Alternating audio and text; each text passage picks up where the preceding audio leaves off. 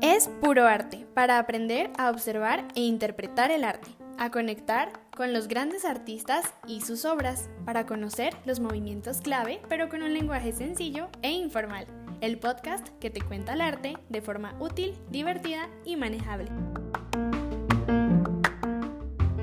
Hola, ¿qué tal a todos? Bienvenidos nuevamente. Mi nombre es Laura Valentina Cuevas y esto es Puro Arte, en donde hemos venido hablando en episodios cortos de artistas, obras y movimientos importantes del arte de manera sencilla y cotidiana porque ustedes saben que así debe ser el arte. El día que uno hace una obra con el deseo de hacer arte, ese día se es un artista. Abrimos con esta frase del maestro Fernando Botero y yo estoy muy feliz que en este episodio final de la primera temporada podamos cerrar hablando de uno de los más destacados y reconocidos artistas plásticos de Colombia en los últimos decenios. Su vastísima obra, su deliberada aversión por el arte contemporáneo y su amplio conocimiento de la historia de la pintura clásica hacen de Botero un artista excepcional en el país y en el resto de América Latina.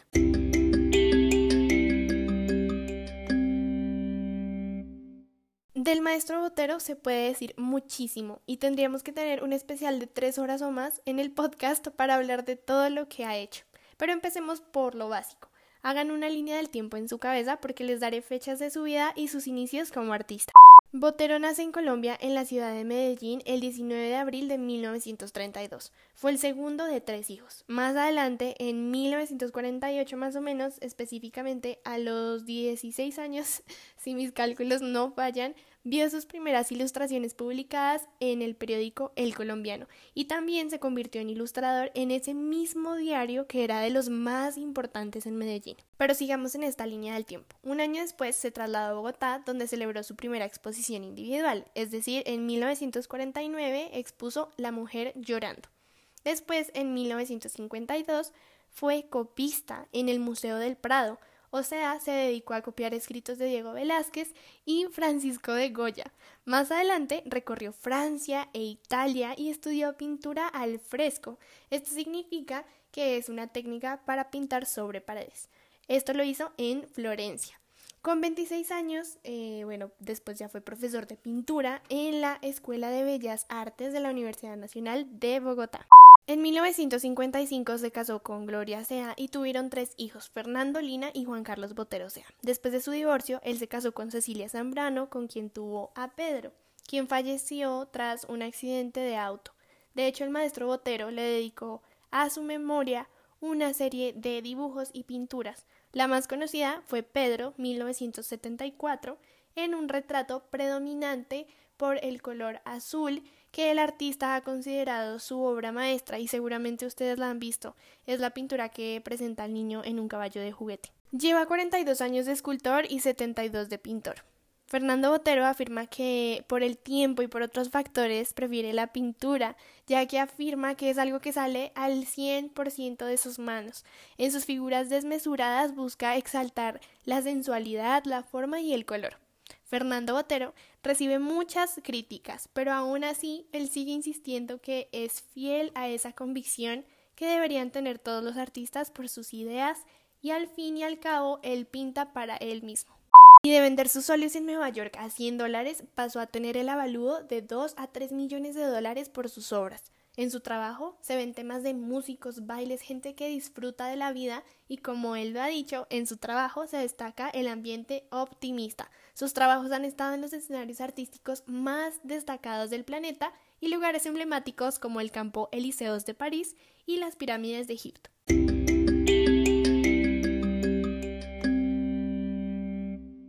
Y para que nos cuente más, le damos la bienvenida a Sandra Montana. Ella es periodista colombiana y codirectora del equipo de Botero en China. Desde el 2012, ella ha colaborado en diversos proyectos que pretendían llevar el trabajo del maestro Botero a China, lo que trajo una retrospectiva a gran escala del trabajo del maestro Botero al Museo Nacional de China en Beijing. Hola Laura, un gusto. Mil gracias por la invitación a participar de tu podcast.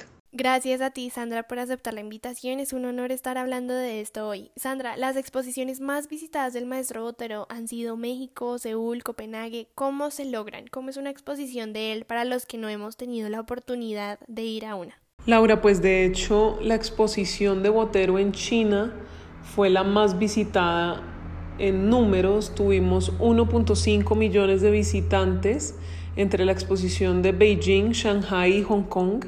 Hicimos la exposición de Beijing en el Museo Nacional de China, que es un museo muy importante en todo el centro de Beijing en plena plaza de Tiananmen. Luego hicimos la exposición en Shanghai en un museo maravilloso que es el China Art Museum. Y luego hicimos la exposición de las esculturas monumentales del maestro Botero en todo el Central Harbor Front de Hong Kong, que es una maravilla ver cómo esas esculturas se mezclan con ese landscape, con esos rascacielos de Hong Kong. Las exposiciones del maestro Botero realmente causan placer y alegría a la gente que los ve. De hecho, el público chino lo disfrutó mucho. Tenemos imágenes de la exposición en donde se pueden ver a niños pequeños, a adultos mayores, a gente de todas las edades disfrutando las obras, viéndolas, riéndose. Eh, es realmente increíble cómo ver un que un artista de, un, de una ciudad como Medellín de los años 30 eh, logra crear esas emociones en personas al otro lado del mundo y con culturas tan diferentes. Y de la mano con esto, Sandra, ¿podrías contarnos cómo es Botero en China? ¿Cómo fue esa primera muestra individual? ¿La gente cómo lo recibió teniendo en cuenta que es otra cultura totalmente distinta?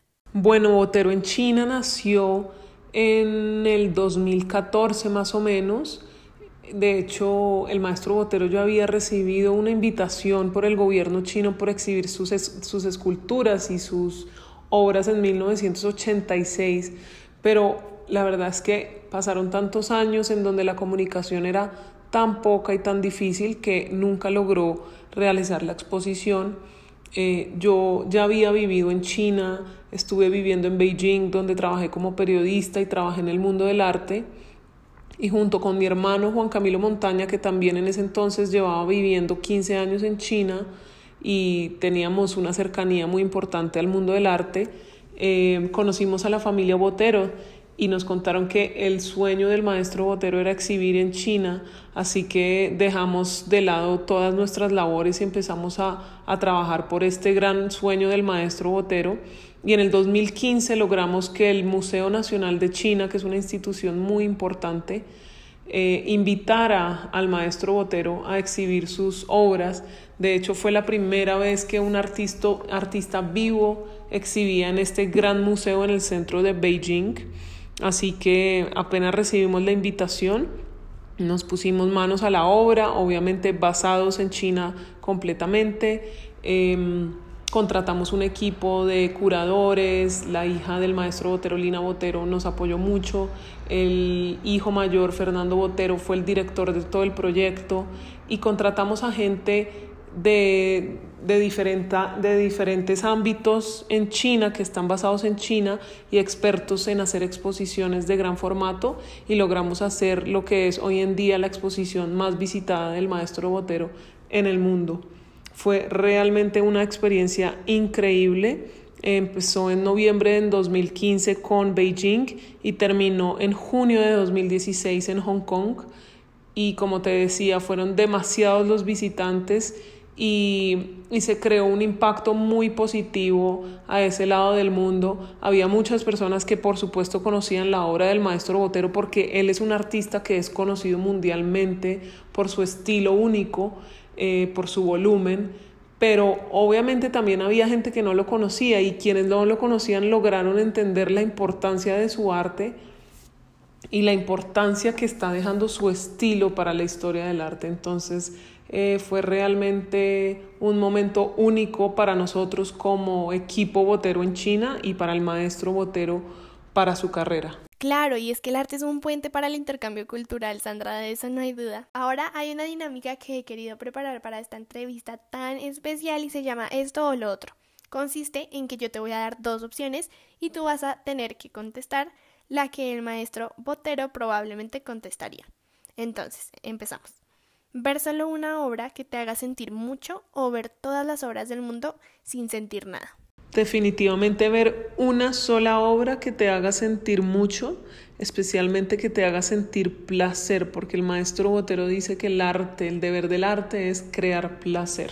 ¿Aprender de arte o enseñar de arte? Aprender de arte definitivamente. Una de las cosas que le he oído mucho al maestro Botero es que dice que un buen artista busca soluciones, un gran artista busca problemas. Él siempre se ha creado problemas a la, hora, a la hora de hacer sus obras, bien sea esculturas o bien sea pinturas, con el ánimo de seguir explorando, de seguir haciendo cosas diferentes. Por ende, él nunca ha dejado de aprender. ¿Conocer al artista más famoso del pasado o del futuro? Te diría que conocer al artista más famoso del pasado. De hecho, hay una historia muy, muy linda que fue que el maestro Botero en una Vespa estuvo en España tratando de buscar a Picasso para conocerlo y estuvo tocando en la puerta de su casa muchas veces y le dijeron que no, que él, él no estaba y que no, no, no le atendía nadie sin cita. Estuvo muchos días esperando a que Picasso lo atendiera y realmente nunca logró conocerlo. Fue un artista que admiró mucho, mucho tiempo eh, y que nunca pudo conocer, pero en el 2017 el gobierno francés invitó al maestro Botero a exhibir las, sus obras al lado de, de las del gran Picasso y eso es para el maestro Botero el momento en el que él pudo conocer a Picasso. ¿Exposición temporal o exposición permanente? Creo que ambas, exposición temporal y exposición permanente. Como saben, el maestro Botero donó dos museos muy importantes para el país, que son una exposición permanente de sus obras, de su autoría y de otros grandes artistas como Picasso, Monet, Degas, Manet, Bacon, entre otros. Eh, son obras espectaculares de una colección permanente que van a poder ver siempre en el Museo Botero de Bogotá o las obras de su autoría en el Museo de Antioquia en Medellín. Sin embargo, las exposiciones temporales son las que viajan el mundo eh, haciendo que el público en otros países conozca la, la obra del maestro Botero. Normalmente es una exposición que, que tiene obras desde muy temprana del maestro Botero hasta obras actuales, así que te diría que tanto la exposición temporal o exposición permanente son muy importantes para él.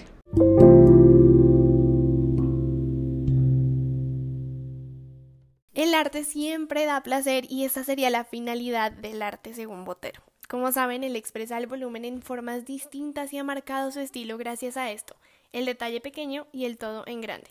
Sandra, muchas gracias por estar con nosotros hoy. Estoy segura de que todos los que están escuchando esta entrevista la disfrutaron y aprendieron muchísimo. Recuérdanos, por favor, dónde podemos encontrar más información sobre eventos, exposiciones sobre las obras de él. Laura, gracias a ti por esta linda invitación. Qué rico que eh, se estén dando estos espacios para que la gente aprenda un poco más sobre artistas y especialmente sobre el maestro Botero nos pueden encontrar a nosotros para aprender un poco más de lo que hacemos, lo que hemos hecho en www.boteroinchina.art y el Instagram del hijo mayor del maestro Botero, quien se dedica a promover el legado de su padre por redes sociales, es arroba fernando.botero.ca. Mil gracias nuevamente.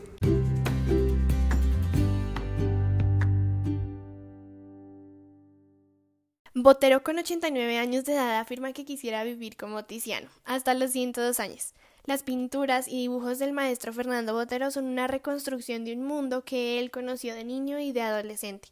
Hay una conexión muy grande entre Colombia y su trabajo, que no se pueden confundir con las diversas posturas figurativas internacionales de los últimos años, como lo son obras como La Madre Superiora, La Canasta de Frutas, Un Pueblo, El Ladrón, Caminando cerca al río, Una familia, Los Esmeralderos, El Patio, El Cazador, entre muchos otros.